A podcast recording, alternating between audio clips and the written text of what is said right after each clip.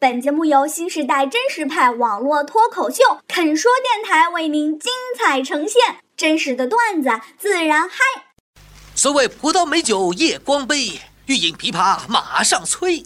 这杯葡萄酒方向醇厚，应该有一百多年的历史了，先甜后苦，一苦一甜，就好像初恋的感觉一样。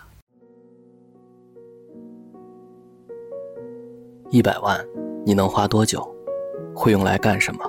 是享受一掷千金的快感，还是享受小富即安的平稳生活？可是你会买价值一百万一瓶的红酒吗？世界上真有一百万一瓶的红酒吗？在最近热映的大片《美人鱼》中，几千亿身家大老板刘轩的私人聚会上，我们一睹他的芳容。他就是罗曼尼康帝，世界葡萄酒之王。这里是肯说电台，我是尼肯。今天我们就来讲一讲这百万康迪的故事。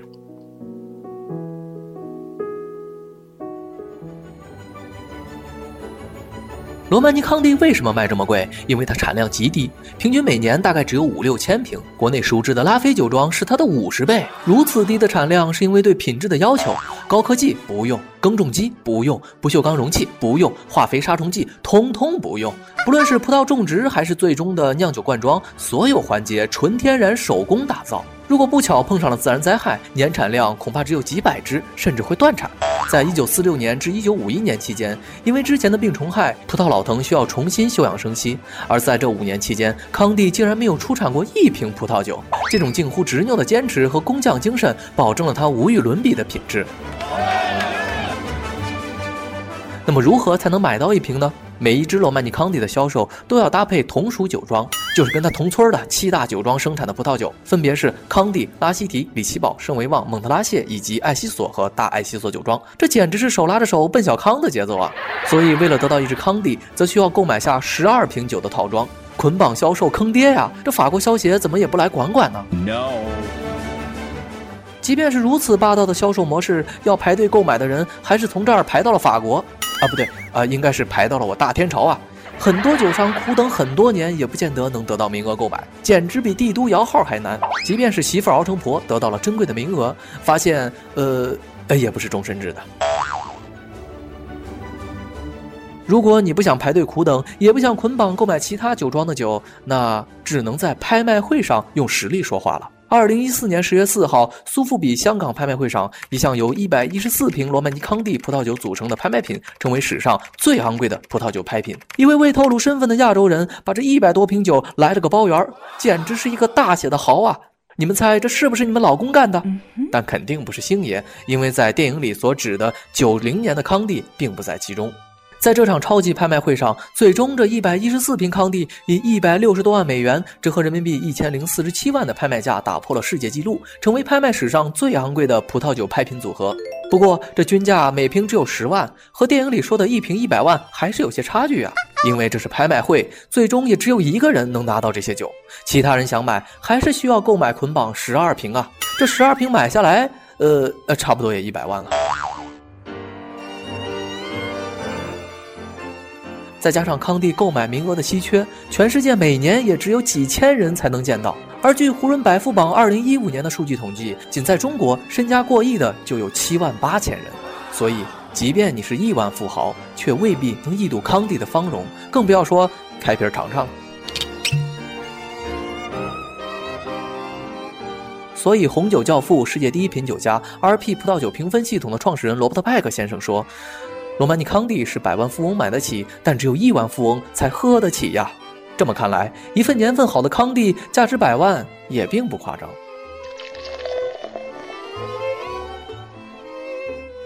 那康帝到底是个什么味儿呢？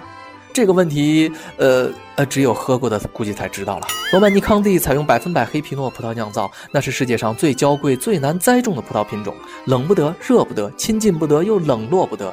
成熟完美的黑皮诺，酒体轻盈，变化奇多，遇酒迷香，口感像天鹅绒，也像绸缎。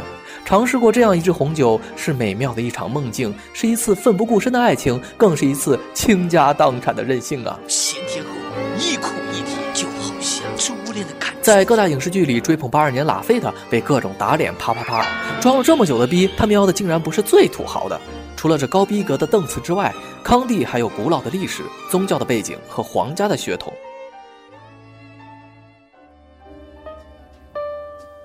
在距今一千两百多年前的中世纪，法国圣维旺修道院的僧侣在一个名为沃恩的小村庄种植葡萄酿酒。一二七六年，修道院院长伊夫德夏桑买下了一块葡萄园，命名为克洛。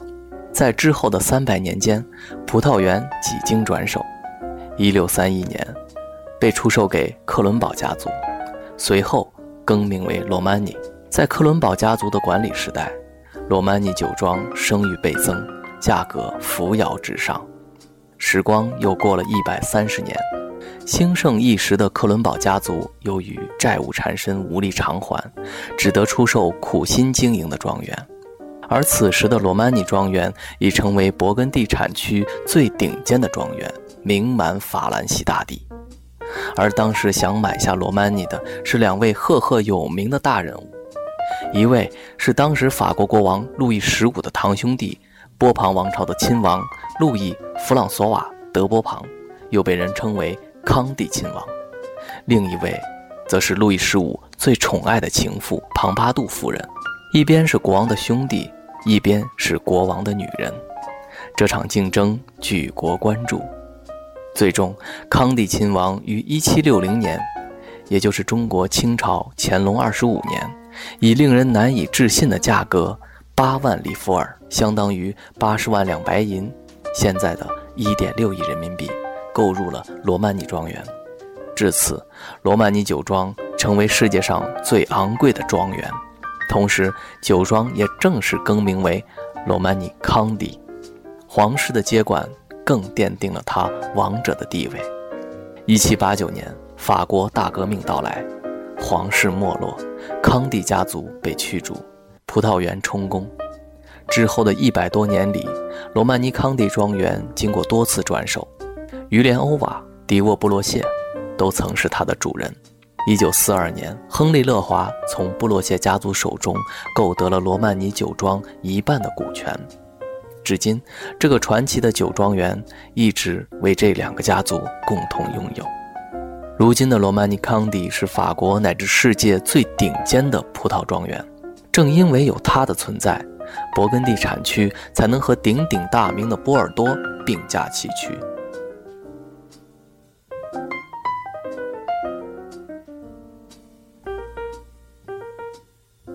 让我们回到电影里的那场聚会，亿万富豪刘轩拿出九零年的康帝来庆祝。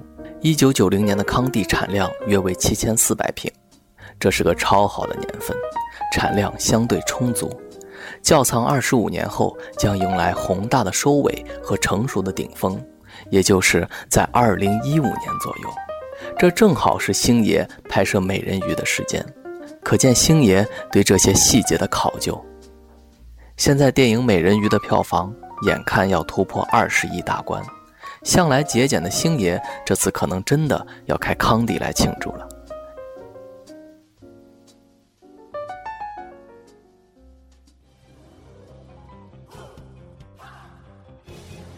星爷除了是喜剧之王，还是个工作狂。他对电影细节和品质的要求十分的严格。这次拍摄电影，演员的动作和神态，还有台词，都是星爷亲自上阵，手把手来教，一遍遍磨出来的，就是为了给观众最完美的演出。他那么有才，却还那么努力，这和酿制康帝的过程又是何其的相似。也许只有这样。才能成为传奇，成为世人的口碑。罗曼尼康帝经过虫害的侵袭，家族兴衰，王朝更迭，世界大战，那些动荡和劫难没有摧毁他，历史的冲刷也没有让他褪色，岁月的侵蚀反而让他更加光彩。曾有多少风云人物，如今已是过眼烟云。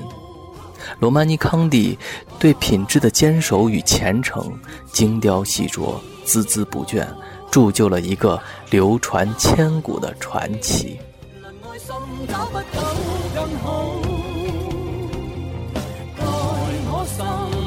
世间始终美好。